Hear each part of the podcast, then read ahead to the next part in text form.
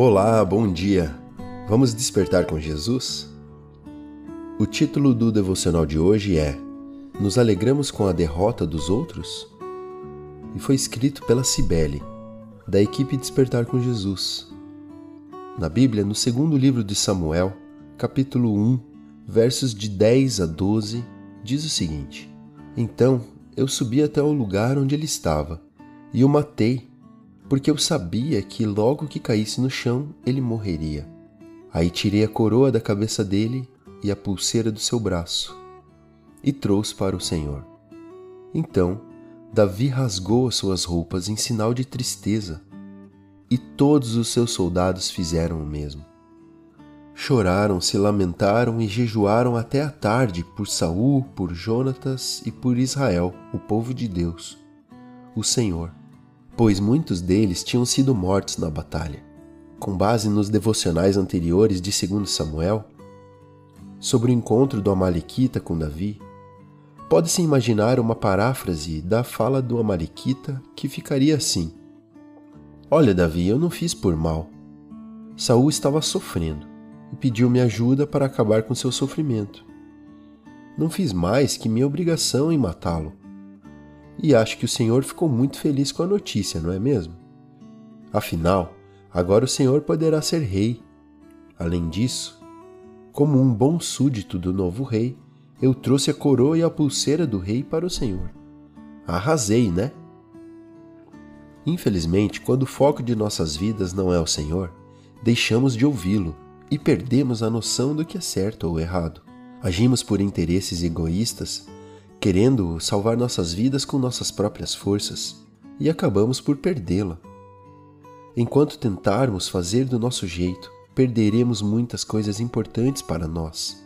Somente quando resolvemos fazer do jeito de Deus, quando perguntamos para Ele primeiramente e obedecemos Sua direção, é que nossas vidas entram nos eixos. A história de Davi e o Amalequita nos mostra justamente isso. A reação de Davi diante da declaração recebida deixa claro que ele não se alegrou com a notícia. Davi, apesar de suas falhas, era fiel ao Senhor e respeitava o rei escolhido por ele. Se importava com sua família e com o povo de Deus. Ele não pensava somente nele, e sua reação demonstra isso. Ele não estava pensando nele mesmo sabendo que ele havia sido ungido rei e seria logo coroado, ele estava pensando no outro. Quantas vezes nos alegramos com a derrota dos outros? A palavra nos ensina que devemos nos alegrar com a vitória dos outros e nos entristecermos com as suas tristezas.